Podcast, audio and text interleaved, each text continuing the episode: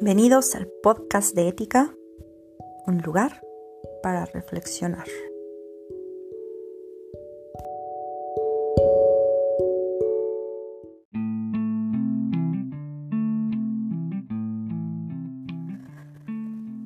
Buenas tardes chicos, en este podcast traje un invitado. Bueno, no lo traje porque pues está en su casa, pero él, este invitado eh, se llama Estefano, eh, estudió filosofía en la Universidad Panamericana, después eh, estudió como parte de su doctorado a un filósofo que se llama Immanuel Kant. Y, y también es especialista en teoría del conocimiento. Y pues con él vamos a estar charlando sobre la, relación que a lo largo de la historia ha creado el hombre con la naturaleza y, vamos a ver las diferencias entre una cultura y otra o entre eh, una cosmovisión y otra cosmovisión y cómo incluso las, las palabras pueden transformar la forma en la que observamos, la forma en la que percibimos y la forma en la que nos comportamos y nos relacionamos con los seres vivos, en este caso con nuestro entorno. Pues eh, comenzando con la primera pregunta que le hice a Estefano, que fue ¿qué diferencia hay entre la palabra cuidado, cuidado perdón, y la palabra dominio? Y esto fue lo que nos dijo.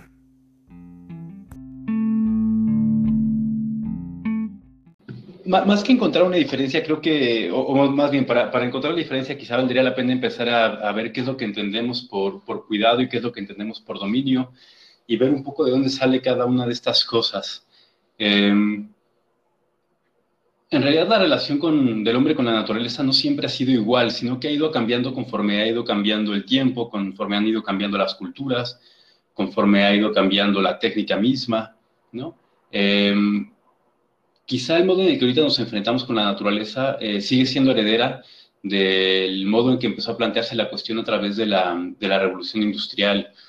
Eh, cada época tiene, tiene como diferentes, ah, por ejemplo, ¿no? decir, las personas tienen diferentes modos de ser, ¿no? Y entonces decimos que algunas personas son más artísticas, decimos que algunas personas son más, este, no sé, em, intelectuales, otras que son más deportistas, así como las diferentes personas tienen diferentes eh, características, ¿no? Y, tienen como algún tipo de, parte que, los caracteriza mejor. Eso no significa que las personas deportistas no puedan ser creativas, etcétera, sino que hay como una, dimensión más importante que otras o que sobresale más. Eso mismo nos pasa con las culturas y con las épocas, ¿no?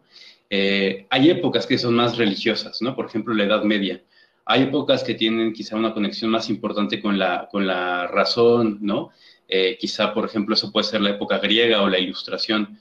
Hay épocas que están más en contacto con la parte creativa. Quizá puede ser, por ejemplo, el, el, romanticismo o también el, el renacimiento. Eh, y quizá desde la, desde la revolución industrial hasta ahora, la parte más importante eh, o, la personalidad, digamos, de nuestra época y de nuestra cultura eh, ha sido técnica, ¿no? Somos una civilización, somos una civilización técnica, pero justamente cada una de estas personalidades también genera una, una manera de relacionarnos con el mundo, ¿no? Es decir, aquel que, aquel que es muy religioso, pues se encuentra en el mundo siempre eh, un rasgo también de, de, religioso, ¿no? La huella de Dios, por ejemplo, ¿no? Todos los medievales en todos lados veían ¿no? Eh, la huella de Dios y explicaban el mundo a través de su relación con Dios y se sentían cuidadores del, de la naturaleza, pero también se sentían dueños de ella, ¿no? Porque, porque en la Biblia... Sí, dime. Sí, justo eso es lo que, o sea, lo que quería expresar, que, que esa relación con la naturaleza, desde un punto de vista religioso, es en el Génesis, ¿no? Que viene acerca del cuidado que también pues muchos intérpretes lo tomaron como si fuera una especie de dominio, o sea, que el hombre se coloca en una posición superior a la naturaleza y tomando tal vez esa esa traducción de la palabra. Entonces, el dominio daría derecho al ser humano a, pues ahorita, por ejemplo, este, este, esta sobreexplotación o este, esta era industrial en la cual pues el hombre al, al ser superior puede, puede ahora sí que explotar la naturaleza a su antojo y no tanto a ver también de otra forma.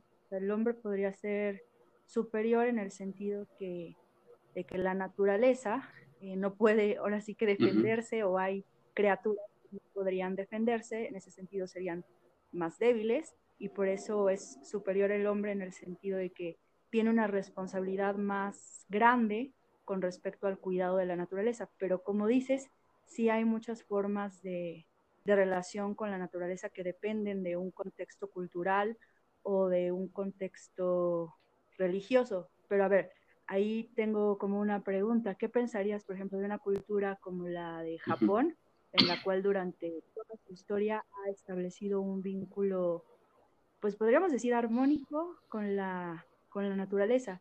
Y también, ¿qué tanto tú crees que la época de la globalización industrial y todo esto, justo eh, sea, o sea, venga como resultado el que todos nos relacionemos con la naturaleza de este, de este modo que describes, que es una relación de dominio y una, una relación eh, en la cual se busca, pues se busca eh, ¿cómo se dice? ¿Cómo, se podría decir? Explotar, sí. explotar para un personal. pues es que son, son, son varias preguntas, ¿no? Entonces voy a intentar, este, sobre, sobre lo, lo primero, eh, bueno, justamente, ¿no? Eh, como, como señalas, no todas las culturas viven de manera igual su relación con la naturaleza y, y quizá eh, la, cultura que nos es más cercana es pues esta cultura occidental, ¿no? Que, que, que de una manera u otra ¿no? Pertenecemos a ella. Normalmente se suele entender que, hoy en día, ¿no? Se suele entender que la cultura occidental en realidad, pues es sobre todo la europea y quizá la norteamericana, ¿no? La estadounidense, pero bueno, en general Latinoamérica también es muy cercano a eso, ¿no? Somos occidentales en términos generales, ¿no? Por nuestras circunstancias históricas. Eh, pero por supuesto que, que, Oriente ha tenido diferentes relaciones, ¿no? Y también obviamente hay que ver de qué hablamos cuando hablamos de Oriente, ¿no? Hay, hay, hay, hay muchos Orientes, ¿no? Etcétera. Eh, por ejemplo, ¿no? Para, para, para yo, yo, no soy para nada un experto ¿no? en, en, cultura japonesa, así que no me arriesgo a contestar exactamente cómo ellos habrán tenido esa relación, pero hace, hace un momento hablábamos de religión, ¿no? Eh, y cómo justamente la religión puede, puede generar algún tipo de relación con la naturaleza. Eh, en, en, el mundo eh, islámico, por ejemplo, los, -huh. lo, lo, los musulmanes, ¿no? así, así como en el Génesis de los eh, de la cristiandad, ¿no? Bueno, es decir, de eh, judío-cristiano, ¿no? En, el, en, la, Biblia eh, se dice, ¿no? Dios le da la tierra a los, a los hombres y les dice que nombren a los animales y a las plantas, ¿no? A los seres vivos y, que lo, y que los utilicen, ¿no? Si les da una especie de dominio y sobre, sobre la naturaleza, Dios a los hombres, o eso entienden, ¿no? En los intérpretes, sí los pone como en diferencia, eh, pero cuando dice que los nombres también parece que tiene que ver no solo un dominio, ¿no? sino también una especie de cuidado. ¿no? Tener el nombre de algo eh, implica, eh, implica cuidado. Los, en, el mundo islámico, que, es lo que quiere decir, los, la palabra que se utiliza en el Corán es guardián, ¿no? es decir, el, el Dios, ¿no? Alá, hace guardianes a los hombres de la naturaleza. ¿no? Entonces tenemos como dos relaciones distintas.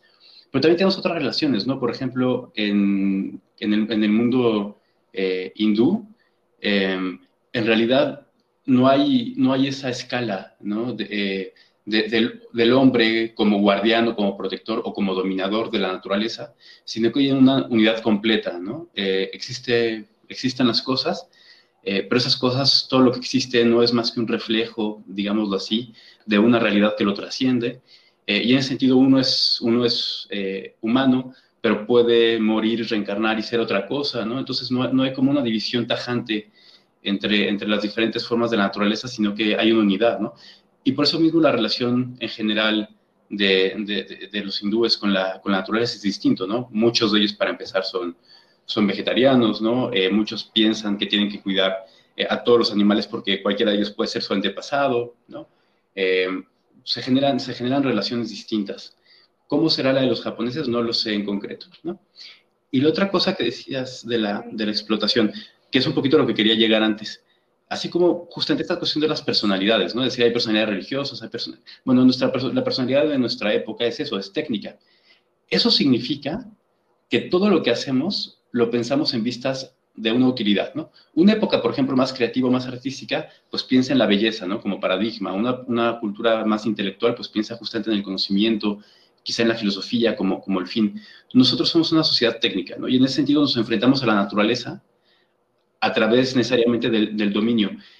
Una, una, cultura, por ejemplo, más contemplativa, se acerca a la naturaleza eh, como, como misterio, ¿no? Ve a la naturaleza como misterio y quiere descubrir qué es y quiere conectar con ella. En cambio, la técnica siempre significa transformación, significa dominio, ¿no? Eso significa que en cierto sentido pensemos en la revolución industrial, ¿no? Es decir, es una época de transformación. La materia prima está ahí para ser transformada. En ese sentido, la naturaleza ya no es vista como misterio, es vista eh, como una cosa que está a nuestra disposición y como una cosa que tiene que ser transformada para que el hombre la pueda habitar. El, hombre de la revolución industrial, ¿no? Eso, ya pasó hace tiempo, ¿no? Pero el hombre de la, de la revolución industrial le tenía miedo, por ser de alguna manera, a la naturaleza salvaje, ¿no? silvestre. Y lo que piensa es que tiene que adaptar esa naturaleza a sí mismo. La naturaleza se le presenta como inhóspita y lo que tiene que hacer frente a ella justamente es dominarla, meterla en sus propias categorías, meterla en su propia manera de ser, ¿no? Y aunque nosotros ya no somos la revolución industrial, pues seguimos en esas categorías, pensamos en la naturaleza como algo a nuestra disposición que tiene que ser transformado para servirnos, para ser como nosotros.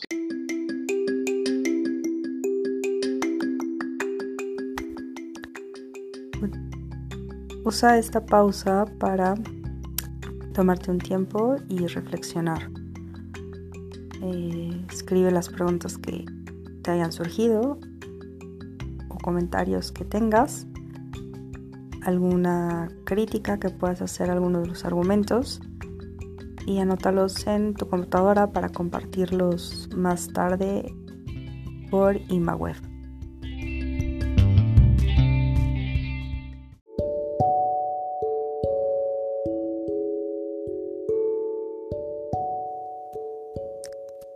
Pues el primer segmento en el cual se habla acerca de las diferentes culturas y el modo en cómo se relacionan con la naturaleza, a mí me dejó reflexionando eh, sobre si hay alguna que podríamos considerar mejor que otra.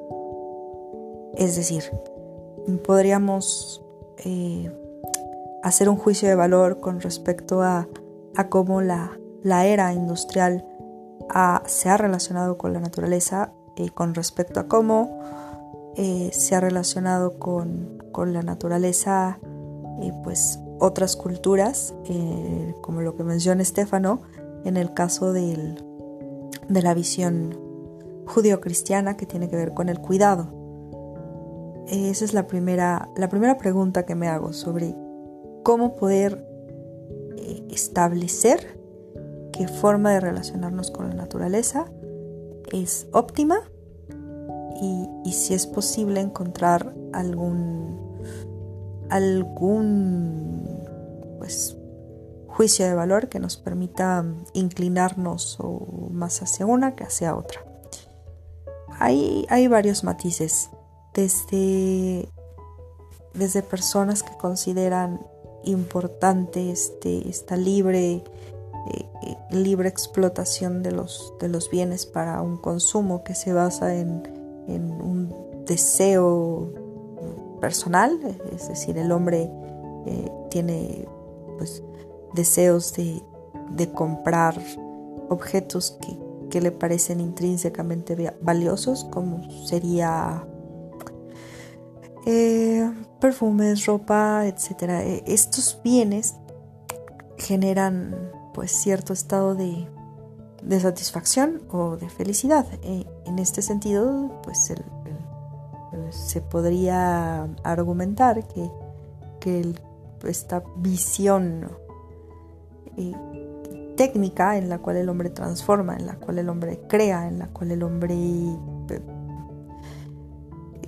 pues se relaciona de esta forma con la naturaleza, pues es, no es tan mala en el sentido que satisface ciertas, ciertas necesidades del ser humano.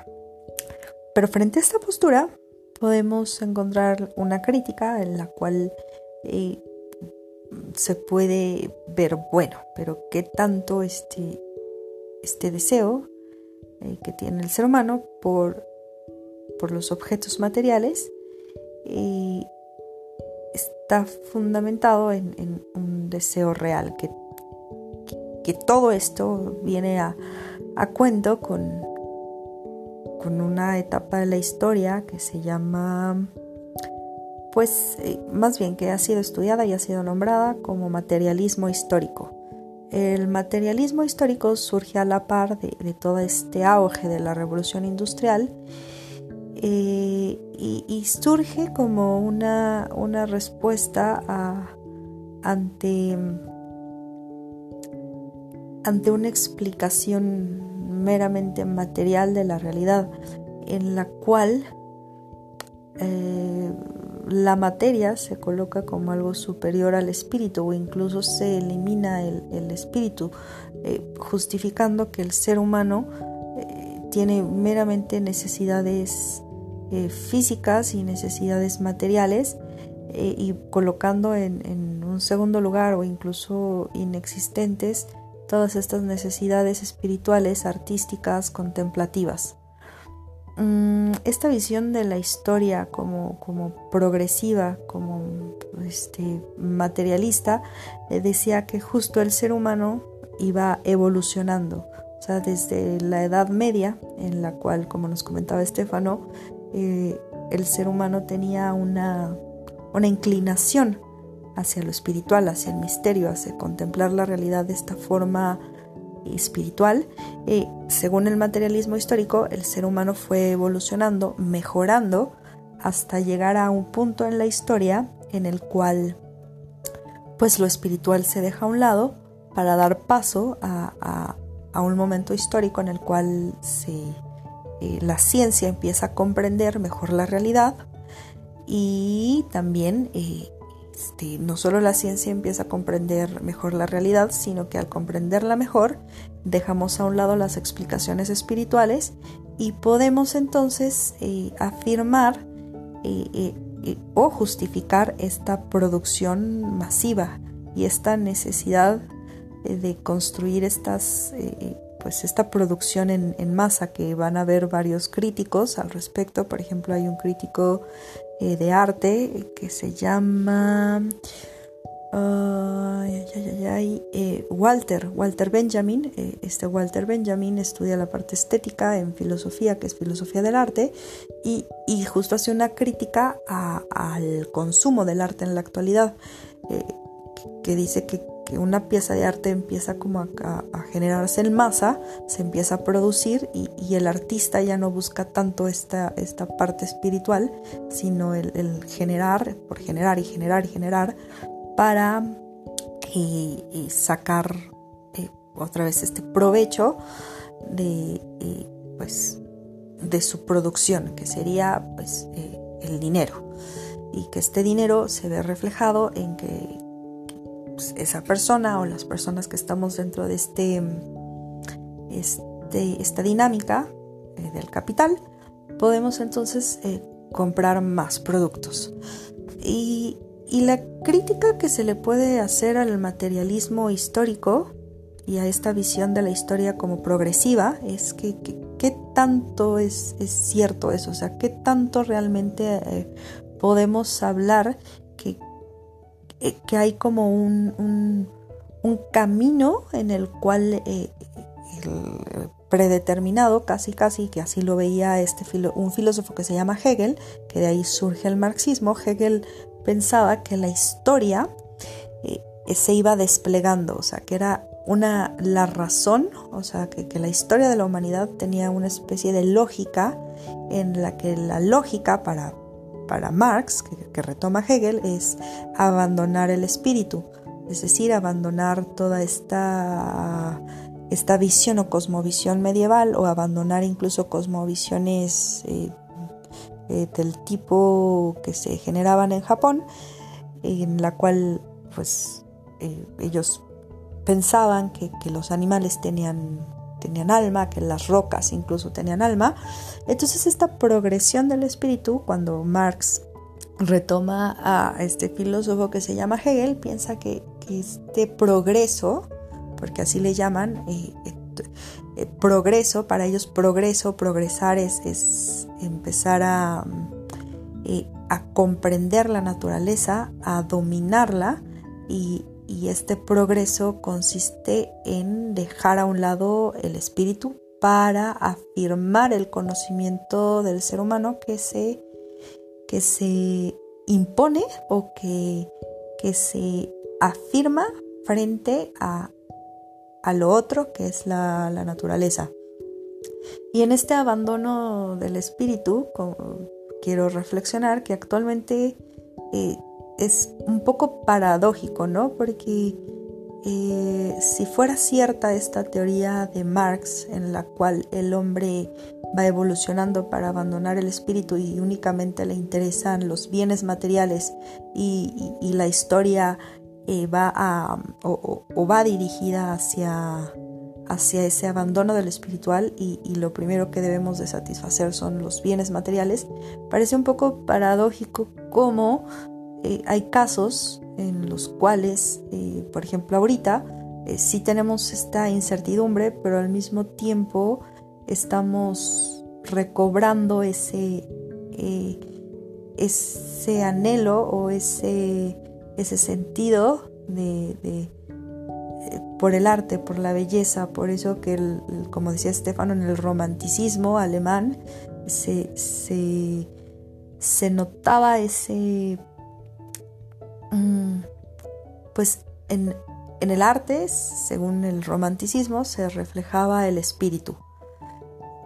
Y justo es, paradójico como como si Marx había establecido que, el, progreso nos dirigía hacia la materia, ¿cómo es posible que en estos momentos históricos estemos eh, experimentando un regreso hacia, hacia eso que nos hace humanos, desde conversación con un familiar, desde el el extrañar o, el, darnos cuenta de la importancia que son los otros, las relaciones, y esas relaciones se construyen más allá de lo, de lo material, porque a pesar de que hay personas que no están presentes y que no están con nosotros, o personas que pueden estar al otro lado del mundo, eh, echamos de menos o, sabemos que existe esa, esa relación. Y, justo es ahí en donde se manifiesta eh, que, el espíritu supera, o no, no es que supere, sino que, no, no es un ciclo eh, eh, por superar, y que o sea, no es como si, si, hubiéramos superado a los medievales y entonces ya no necesitáramos del espíritu ni del arte, o como si hubiéramos superado a, al, romanticismo y entonces pues ya no generamos arte, ahora lo único que importa es, es generar otras cosas. No es como si hubiéramos superado todo eso, sino al contrario, creo que el hombre siempre ha estado, siempre ha sido este, esta, esta parte íntegra entre el espíritu y la materia. Lo que sí es que si revisamos la historia, eh, a partir de esta, este auge que nos menciona Estefano, que es el auge de la, de la, técnica, de la transformación de la materia y del auge de, del el auge de la industria. Y pues sí podemos detectar que hay un, un itinerario en el cual lo que, lo que se desea es llevar al hombre, o, o más bien, no, no, tal vez no es que se deseara, sino que se, empujó a, al ser humano a, depender mucho de la materia. Tanto es así que podemos ver ciudades que reaccionan distinta, distinto ante esta circunstancia. Podemos ver una sociedad que, es triste percibirlo y, es, y al mismo tiempo es, es alegre que puedan empezar a, detectar esto. Sociedades como en Estados Unidos que, su vida, mucha felicidad muchas veces depende de, estas compras compulsivas y, estas compras compulsivas pues van alimentando este, este, esta dinámica, esta dinámica eh, del capital en la cual pues mm, no pueden ser felices o no, no encuentran otro modo de ser felices más que yendo al, a un centro comercial y, comprar cosas que tal vez no necesitan o que piensan que necesitan pero en realidad no necesitan. Eh, y bueno, en contraposición o, no en contraposición sino analizando en otras reacciones en otra parte del mundo, por ejemplo aquí en México, en donde está no, o sea, claro que es, es, difícil observar cómo, cómo, se están transformando las, las cosas, pero dentro de esa felicidad hay esta alegría de ver también otros aspectos que se están recuperando, como lo son, y que hemos hablado de esto, eh, la familia, eh, el, ver la, necesidad espiritual que tiene el ser humano, desde el, reflexionar sobre el trato que se le ha dado a la, naturaleza, que, eso nos habla de, regresándonos a, estas épocas u otras culturas en donde, en donde había esa relación mística que, que menciona Estéfano, eh, pues nos lleva a, ver que sí, o sea, que, que, eso no se ha perdido y no es algo que, el ser humano deba de desechar, no, no es algo que, la historia empuja al ser humano a desechar, como, como pensaría Marx y como pensaría Hegel, que hay como un, camino trazado o, algo como, como fijo en, lo cual el hombre va, va progresando, que ese progreso podría interpretarse de muchas formas, ¿no? Para un Marx el progreso podría implicar el deshacerse del espíritu, pero para algún otro filósofo ese progreso podría pues, interpretarse de la forma contraria, ¿no? El progreso tal vez podría no ser, es, eh, ahora sí que... Mm, destruir o, separarse del espíritu o de la parte espiritual del ser humano, eh, este ánimo, esta, eh, este, este, el alma del ser humano, sino otro filósofo bien podría tomar a Hegel y pensar que ese progreso es más bien eh, un, camino hacia el espíritu. Y bueno, mm, otra, otra cosa que también me gustaría reflexionar con respecto a lo que, a lo que decía Estefano es el, eh, cómo, cómo, es distinto eh, la parte de del el dominio frente al, cuidado, que es de lo que vamos ahorita a continuar hablando. Y pues, eh, por favor, vayan escribiendo sus reflexiones con respecto a lo que se dijo en este segmento.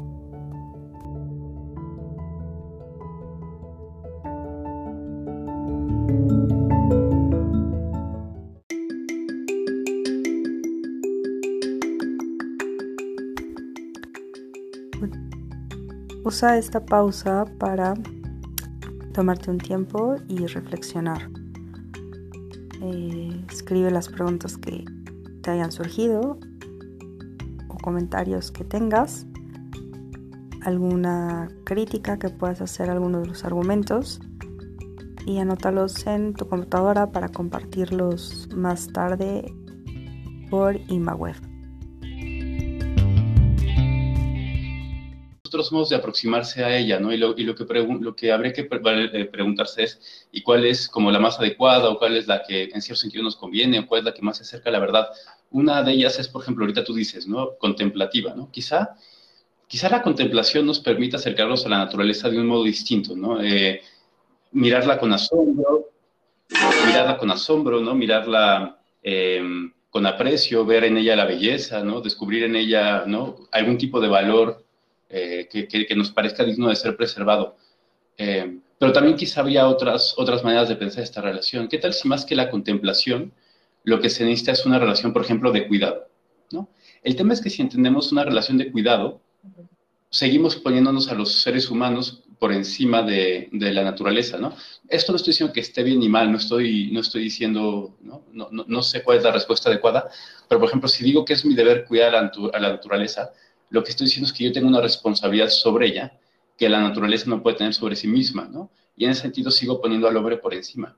Hay, hoy en día hay como muchas otras maneras de, verlo, ¿no? Probablemente eh, hayan escuchado hablar, hayas escuchado hablar, ¿no? De esta cuestión del antiespecismo, ¿no? Por ejemplo. Eh, y antiespecismo. Claro, este, voy a, para que se entienda un poquito, voy a poner un ejemplo, ¿no? Es decir, eh, pensemos, pensemos en todo lo que han tenido que hacer los hombres para conquistar como más derechos, ¿no? Por decirlo de alguna manera. Hay un momento en la que, es decir, el hombre es medio egoísta y, medio, medio, individualista, ¿no? Entonces, uno, uno quiere derechos para uno mismo, pero cuando uno se da muchos derechos a uno mismo y se da esos privilegios, pues de alguna otra manera se los roba a otros. Pero de alguna otra manera tendemos a, concederle esos privilegios a aquellos que nos son cercanos también. Entonces yo reconozco mis derechos, pero también reconozco los derechos, por ejemplo, de mi familia, de mi tribu o quizá de mi nación, ¿no? Pero hubo un momento en que aunque reconozco los derechos ¿no? de los que son como yo, no reconozco los derechos de los que son distintos, ¿no? Y justamente tenemos la época, por ejemplo, de los, de los, del racismo, ¿no? Entonces, no le doy, no le doy derecho ¿no? a los que son de, no sé, por ejemplo, ¿no? a, los, a la gente que tiene ¿no? la piel negra, ¿no? Eh, por ejemplo, ¿no? O pienso, por ejemplo, que quizá los europeos, ¿no? Piensan que los, que los nativos eh, americanos son inferiores o son como niños, ¿no? Es decir, ahí hay una cuestión de racismo, ¿no? Y quizá logramos expandirlo un poco y ya no consideramos solamente a los que son como yo, eh, como seres humanos con derechos, sino que en la medida en que avanzamos, pues también incluye a los que son como yo, pero de modos distintos, ¿no? Incluyo también a los que son, pues, de otra raza, ¿no? Incluyo también en algún momento a los que quizá no son hombres, sino que también son mujeres, ¿no? Que eso, pues, también es otro problema, ¿no? Eh, incluyo eh, quizá, ¿no? También, eh, pues eso, a todos, a todos los seres humanos. Llega un momento en que quizá reconozco a todos los seres humanos. Pero la pregunta es, ¿cuál sería el siguiente paso? ¿Qué tal, por ejemplo, que hay otros, ¿no? Que, que, me estoy quedando demasiado en la cuestión, así como antes me quedaba en los que son como yo por la nacionalidad, y luego me voy a los que son como yo por la raza, ¿no? Y así voy aumentando. ¿Qué tal si ahorita pienso que tienen derecho los que son como yo eh, por la especie, ¿no? Y ahorita estamos en un momento de transición, ¿no? Por ejemplo, cada vez nos, nos sentimos más cerca de algunos animales, por ejemplo, de los animales domésticos, los perros y los gatos, ¿no? Entonces, eh, hay, quien, hay quien considera a su perro como su, casi como su hijo, ¿no? Eh, y, que, y que percibe o siente, ¿no? O piensa que su perro también tiene derechos, ¿no? Y que en ese sentido no solamente una cuestión de cuidar al perro, sino que el perro tiene un valor intrínseco y que el perro tiene derechos, etc. Eh, y en ese sentido somos relativamente capaces de extender como esta noción, ¿no? Porque los perros nos, dan, nos causan simpatía, ¿no? En los perros reconocemos emociones y sensibilidades similares a las de nosotros, es decir, decimos, el perro está contento, el perro está triste, el perro me quiere, y ese sentido lo hacemos más cercano a nosotros. Entonces, ¿qué pasaría si extendemos estos derechos que antes solamente nos damos a los seres humanos a los perros? ¿Y qué tal que después lo extendemos ya no solamente a los perros, sino a todos los mamíferos? ¿Y qué tal si lo extendemos después hacia toda la vida? Y hay un, hay un, este, un, tipo, un señor que se llama Roderick Nash, que tiene un escrito que se llama ¿Tienen derechos las rocas? Es decir, ¿qué tal que extendemos estos derechos ya no solamente a los seres humanos y luego a los seres, eh, a los animales o a los seres vivos? ¿Qué tal que extendiéramos los derechos eh, a todo lo que existe? Entonces ya no estaríamos hablando de una relación de cuidado con la naturaleza, sino que estaríamos eh, hablando de una relación de igualdad. ¿no? no sé si suena muy extraño esto. Lo que yo pensaría al respecto es, en esta relación de igualdad, es que nosotros, ah, al estar justo realizando todas estas reflexiones y estas racionalizaciones, somos los que sí tenemos una responsabilidad mayor en el sentido que comentabas, ¿no? Pues es que no podemos establecer que la naturaleza es inferior pero al ver como las acciones que cometemos y al justo el, hecho de estar siquiera planteándonos sobre si podemos cuidar o no la naturaleza, o si es nuestra responsabilidad o no, o si debemos siquiera el, ¿cómo se dice?, detener, por ejemplo, la sobreexplotación o todo esto, sí, sí nos coloca, creo que como seres racionales, en, este, en esta posibilidad de que los seres humanos, como dices, somos egoístas, entonces podemos hacer tanto bien como mal, ¿no? O sea, el ser humano puede tomar la decisión de decir, pues yo puedo este, matar a una vaca si se me, o a mil vacas, sin, aunque no tenga hambre, pero puedo matar a mil vacas solo porque se me antoja. Entonces ahí está la diferencia entre la naturaleza y el ser humano, ¿no? Que el ser humano podríamos decir que tiene cierta voluntad o que tiene cierta libertad de hacer el bien y hacer el mal.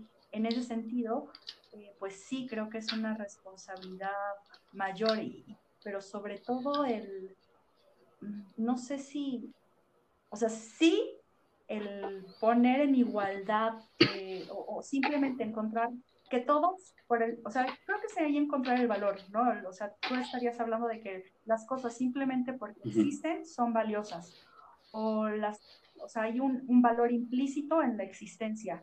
Y en ese sentido, pues como todas las cosas existen, existe tanto la roca, existe tanto el árbol, existen todas las cosas, entonces en ese sentido es que deberíamos de preservar o de cuidar o más bien de, ah, de que esas cosas tuvieran derecho de existir. Eh, o sea, yo, yo, para serte sincero, a mí esto que yo te contaba, ¿no? Que dice esto de que si tienen derecho las rocas y esto del antiespecismo, a mí me parece muy interesante, pero yo en último término no, no estoy completamente de acuerdo con eso, ¿no? Es decir, yo pienso, no sé si exactamente como tú, pero yo sí pienso que el hombre, el hombre, el ser humano tiene unas características distintas al resto de la naturaleza, ¿no? Y una de ellas, bueno, dos de ellas son las que tú acabas de decir tiene responsabilidad y tiene libertad, ¿no? Que son dos cosas que siempre van juntas. En ese sentido, a ver, yo, yo, yo estoy solamente, solamente señalando cómo hay muchas maneras de entender nuestra relación con la naturaleza, ¿no? Hay quienes piensan que es de dominio, hay quienes piensan que es de cuidado, hay estas otras personas que piensan que es de, de igualdad, hay, hay, otras que piensan que es de identidad, ¿no? Como los hinduistas. Eh, entonces, eh, yo, yo no estoy diciendo que yo piense eso, eh, sino que estoy señalando ¿no? como una, una de las posibles maneras de entenderlo. Yo, como tú, pienso que el hombre, justamente, ¿no? Eh, a ver, un perro no es, no es, responsable, ¿no? Es decir, un león no es, no es responsable de sus acciones, es decir, si tiene hambre, come, ¿no? Y si tiene sueño, duerme. Eh, pero justamente en la medida del mismo modo en que opera, el, león no va a intentar cazar 40 eh, gacelas para acumular por si en el futuro le da hambre, ¿no? El, tiene, hambre ya y come y ya está. En cambio, el ser humano justamente acumula, acumula su, ¿no? lo cual es una cosa muy importante. Está bien que lo hagamos, si no, no tendríamos muchas de las cosas que tenemos, no tendríamos civilización, no tendríamos cultura, ¿no? Pero el tema es que acumulamos, eh, que, que, hemos olvidado el mismo fin de la acumulación y hemos convertido la acumulación en un fin en sí mismo, ¿no? En lugar de un medio para otra cosa. En ese sentido, el hombre, en la medida en que tiene responsabilidad y tiene libertad, ¿no? Si está en un plano distinto, yo pienso, de, otros seres de la naturaleza, ¿no? Es decir, el hombre es el único que puede, eh, con toda conciencia, destruir por destruir, ¿no? Y es, sí, es el único que puede con toda conciencia eh, encontrar algo que tiene valor y reconocer ese valor y aún así eh, destruirlo porque en este momento le conviene, ¿no? construir un, centro comercial en lugar de preservar, yo qué sé, eh, un lago, ¿no? Eh, nadie más puede hacer eso, ¿no? En ese sentido sí creo que los seres humanos estamos eh, en un nivel distinto. No porque seamos intrínsecamente más valiosos o no, que eso también lo podemos pensar, ¿no? Quizá no ahorita, yo, eso se puede preguntar. Pero estamos en un plano distinto porque nuestra acción se lleva a cabo de maneras distintas, ¿no? Se lleva a cabo con libertad, con inteligencia, con razón, ¿no? Todo esto que tú señalabas. Gracias, sí. Bueno, eh, creo que justo todos esos aspectos que mencionas, el, poner sobre la mesa todas estas diferentes formas de comprender la relación entre el hombre y la naturaleza, eh, va a dar mucho para que ustedes chicos reflexionen sobre esto y encuentren argumentos eh, como lo estamos haciendo para defender o la postura de este filósofo. ¿Cómo, cómo dices que se llama? se llama Roderick Nash. Ok, entonces pueden discutir la postura de este filósofo o discutir o reflexionar sobre todas estas diferentes formas de observar y de, analizar este problema.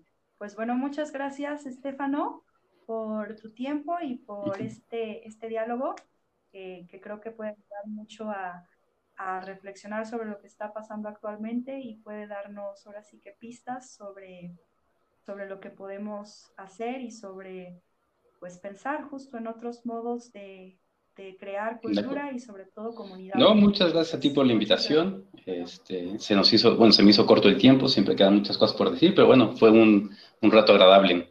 Así que pues me despido y otra vez muchas gracias. Cuídate. Bueno, gracias. Bye. Bye.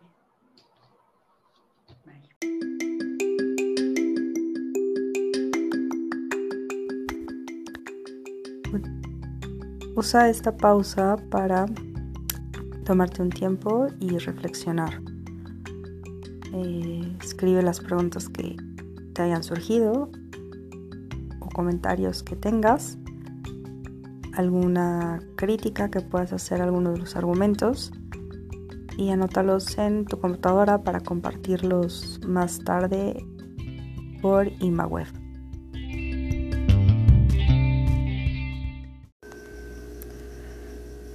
Bueno, rescatando algunas ideas que se dijeron eh, en el diálogo ahorita con Estefano, me gustaría y que van siguen el hilo el hilo de la conversación con lo que les venía platicando acerca de Hegel, acerca de Marx y, acerca de la razón instrumental. ¿Qué tiene que ver con, con todo esto que platiqué con Estefano y que ¿Qué tiene que ver con la relación que se tiene con la naturaleza y el cuidado y el espíritu y la materia? Pues voy hacia allá. Eh, en una parte de la conversación hablábamos sobre cómo el ser humano eh, tiene diversas formas de, reaccionar ante lo, que, ante lo que no conoce. Es decir, eh, el ser humano cuando está en un, en un entorno natural, piensen en, los, en, las primeras civilizaciones, por ejemplo en los griegos.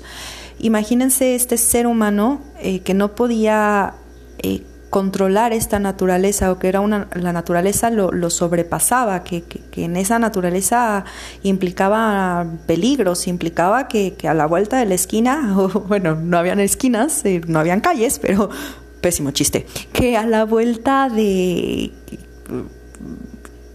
pues del lugar te podrías encontrar con un cocodrilo, te podrías encontrar con algún otro animal y, ese, ese miedo pues prevalece a lo largo de, pues, de toda la historia de la humanidad. Y hay dos formas de reaccionar ante ese, ese miedo.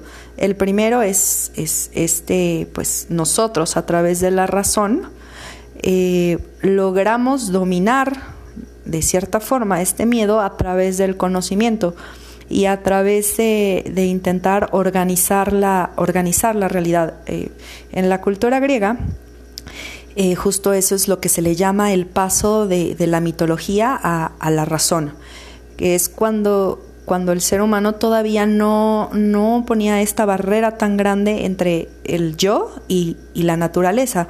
Eh, en la mitología todavía podemos ver dentro de los relatos eh, que hay aspectos de la naturaleza inmersos en el ser humano. Podemos hablar de, por ejemplo, el, mito del Minotauro, en el cual eh, el hombre integra esa, esa naturaleza. Tal vez podemos ahí también discutir si esta integración es, es correcta o es incorrecta al grado de, convertir al, al, ser humano o de tomar características animales en el ser humano a través de estos relatos o si hay otra una forma distinta de integrar la naturaleza. Pero en el caso de los griegos eh, en la época eh, en donde todavía eh, estaba pues esta parte mítica todavía no, no, no, existía la ciencia como después la iba a describir Aristóteles, en esta parte sí veíamos que se ese, ¿cómo decirlo?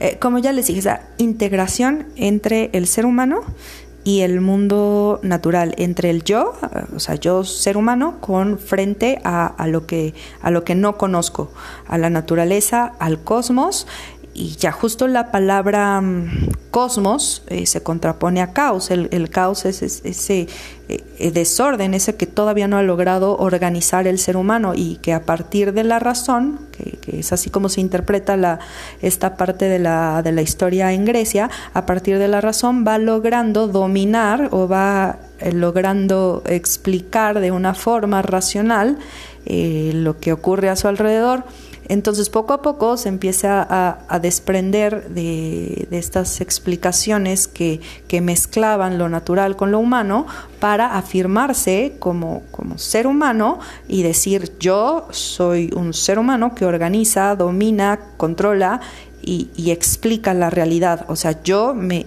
me, aparto de la realidad o me aparto de la naturaleza para poder explicarla, para poder nombrarla, para poder organizarla que tiene que ver con esto que mencionaba Estefano acerca de, incluso el, especismo, ¿no? Que, que, que eh, vamos a ver o se va a ver con Aristóteles, que Aristóteles hace todo un, hace pues muchos escritos sobre la naturaleza, es, uno de los primeros biólogos, y en estos escritos sobre la naturaleza justo intenta clasificar la, la realidad, eh, diferenciarla en especies, y esta diferenciación eh, también se ve reflejada en el modo en el que, necesitamos diferenciarnos de los, de los demás, como, como tribu, como nación, como, como país, como comunidad.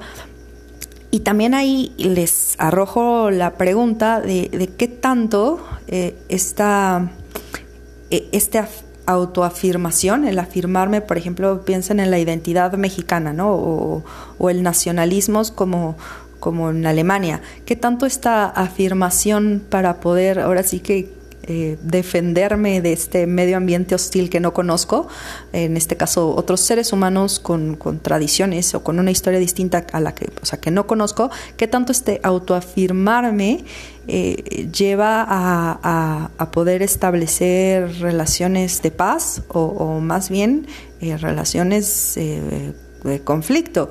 Eh, pues las cuales hemos visto a lo largo de la historia que, surgen eh, estas ideas de, racismo o, esto esta incertidumbre ante lo otro que, es eso lo que quiero recalcar el, sentimiento de incertidumbre y el sentimiento de miedo y el sentimiento de no poder controlar algo.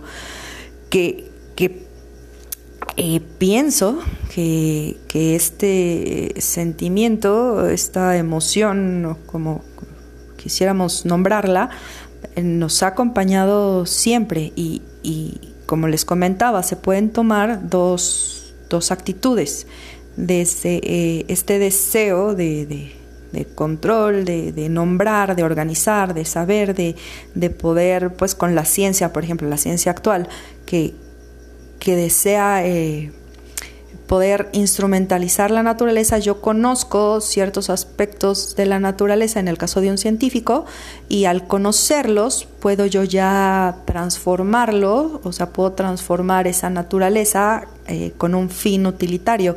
Yo al, conocer cómo funciona un árbol, lo conozco no con la intención de un, conocimiento contemplativo o de admirar la belleza o de, respetarlo, sino lo conozco, conozco el árbol, lo conozco otros seres o cómo funciona eh, la organización eh, biológica o tengo ese conocimiento para un fin, que es ese fin, el cómo me puede servir a mí la, naturaleza, o sea, a, nosotros como seres humanos, cómo podemos valernos de ese conocimiento para utilizarlo en nuestro beneficio, lo cual eh, pues, no está mal, ¿no? O sea, la, o sea, la ciencia nos ha llevado a, poder encontrar, pues, eh, pues, muchas soluciones a muchos problemas que, que podemos tener como humanidad, ¿no? El simple hecho de, de ahorita estar platicando eh, a través de esta aplicación es una herramienta que, que, pues nos ayuda muchísimo como sociedad, que,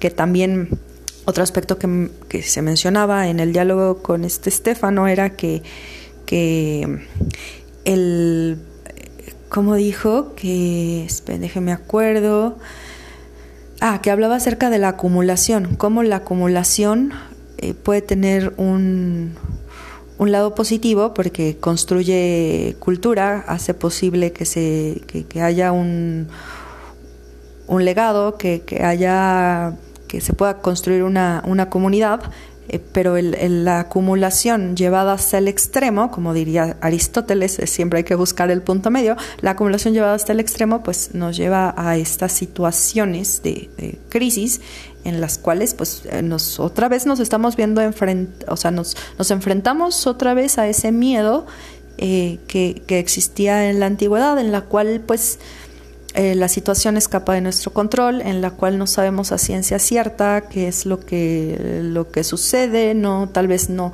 no podemos comprender del todo cómo funciona este virus todavía no tenemos un conocimiento sobre cómo cómo atacarlo o, o sea siempre en en, eh, en la ciencia van a haber estos límites y, eh, y, pues que se puede encontrar la cura, se va a encontrar la cura, pero, pero creo que, que el, estar ahorita en estos momentos ante, ante algo que nos sobrepasa y, el darnos cuenta que podemos tener situaciones que no vamos a poder controlar del todo, eh, nos hace otra vez eh, reflexionar y nos, nos permite eh, ahora sí que darnos, ponernos una pausa, o, sí, establecer un tiempo de pausa para reflexionar sobre estas cosas que, bueno, no, es que se haya, ahora sí que, ah, no es que se, más bien, esto claramente es una situación que sobrepasa nuestro conocimiento. Y otra cosa que también quería, quería mencionar y que ya mencionamos que, ah, es otro aspecto del marxismo y, de Hegel es que Hegel quería comprender la historia casi como una ciencia, o sea, quería, quería eh, poder explicar la historia acuérdense que hay varios filósofos, por ejemplo, desde Descartes, que empiezan o, que tienen este deseo de convertir la filosofía en ciencia y tienen este deseo de, que la ciencia, más bien, que la filosofía se parezca a la ciencia en cuanto que encuentren un método un método que les ayude a, confiar en la razón y que justo eh, este método ayude a, escapar de, de, pues, de la incertidumbre y de este pues no saber eh, eh, pues no saber qué es lo que ocurre. Entonces con Descartes empieza todo este intento por parte de la filosofía eh, de poder encontrar un método. Y todo este, este intento de, convertir la filosofía en, en, en, un método sistemático y un método confiable se va a permear en toda la ciencia y llegando hasta Hegel que quiere o, piensa que la historia se puede comprender del modo en que se comprende pues eh, la ciencia. Y, y ahí lo, lo interesante es que pues el ser humano tiene millones de pues de elementos, millones de factores o, múltiples, ¿cómo, decirla, cómo decirlo? Em, sí, factores y variables, justo variables que, que, escapan de ese control también. O sea, ante una situación, o sea, si ustedes ponen determinada situación, existen n cantidad de formas en las que un ser, ser humano puede reaccionar pensemos en, en, una persona, ¿no? Una persona que tiene una, una historia de vida y esa historia de vida está formada por millones de recuerdos o, por muchos recuerdos, desde olores, sabores, este, momentos, mm, es una red, ahora sí que una red inmensa. Hay, hay este paralelo entre el cerebro humano como una red de neuronas que, que es inmenso y que, que es imposible de de conocer del todo, eh, igual que el universo, que es una, una red enorme, un, que, que, también es imposible poder abarcarlo todo. En este, en este sentido, eh, pues, pues si tomamos la historia de este hombre que tiene muchos recuerdos, si tú quisieras explicar el por qué, eh, lo veíamos, ¿no? Hace unos, unos bimestres con la explicación de, cómo la narrativa nos puede ayudar para comprender al ser humano, o a, un ser humano, es el, la imposibilidad o, el cómo a, a nosotros como como individuos somos incapaces de poder explicar la vida completa de ese ser humano. Hay un fragmento de Aristóteles que me gusta mucho porque me hace reflexionar sobre esto que dice, a uno, aun siendo una persona, le pasan muchas e infinitas cosas que es imposible formar una acción unitaria con ellas. Y es esto, ¿no? Es esto de de, que hay cosas que escapan a nuestro conocimiento y hay cosas que escapan a nuestro control. Eh, eh, la historia, como pensaría Hegel, eh, difícilmente podría convertirse en una ciencia, pues hay factores que escapan o factores que, no somos capaces de, visualizar. Mm, si pensamos en, un filósofo que se llama Karl Popper, Popper habla acerca de del falsacionismo y de cómo una teoría científica se forma a partir de casos, del conocimiento de determinado número de casos particulares. Entonces, si yo conozco eh, eh, yo veo un cisne que es blanco y después veo dos cisnes que son blancos, tres cisnes que son blancos, cuatro, cinco, seis, supongamos que ya tengo un grupo de 100 cisnes que son, que son blancos. Entonces genero la hipótesis de todos los cisnes son blancos. Bien. Pero esa teoría, según Popper, puede ser falseada si aparece de pronto un cisne negro que, pues, dadas, dado los límites eh, de conocimiento del ser humano, pues es incapaz. Supongamos que los cisnes existan en todo el universo. Entonces el ser humano tiene limitaciones y no podría recorrer ni todas las estrellas, ni todas las galaxias, ni todo el universo para poder conocer a todos, todos, todos los cisnes. En ese sentido es imposible que el ser humano pueda eh, pues ahora sí que determinar o, decir eh, la teoría de todos los cisnes son blancos o, los cisnes son blancos, eh, saber a ciencia cierta si es verdadero o es falso. Asimismo, el, eh, pues, en el conocimiento del ser humano, pues es mm, aún más complejo poder determinar o poder crear un, pues un mapa de, de, la historia y un mapa para predecir qué es lo que va a suceder después. ¿Y qué otra cosa les quería decir? Mm, pues esto, sobre la complejidad del ser humano, sobre que la intención o, el itinerario de Hegel para poder eh, marcar un, rumbo determinado en la historia, pues puede falsearse.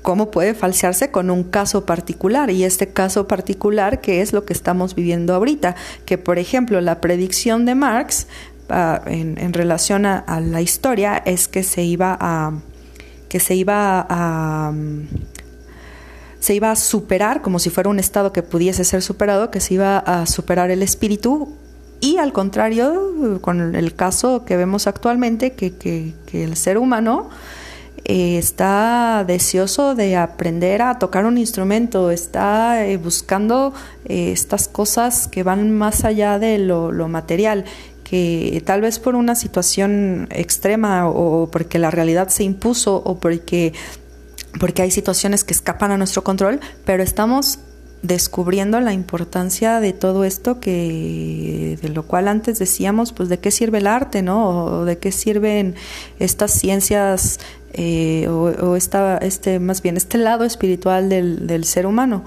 que fue mucha parte de la exploración que se hizo en el romanticismo y, bien, mm, con este, esto, esta reflexión termino este, este segmento y para que reflexionen sobre, pues, sobre todo esto y, y ya.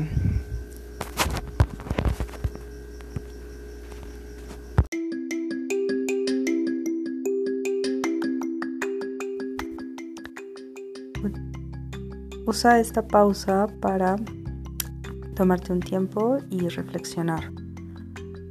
Eh, escribe las preguntas que te hayan surgido o comentarios que tengas, alguna crítica que puedas hacer a alguno de los argumentos y anótalos en tu computadora para compartirlos más tarde por ImaWeb.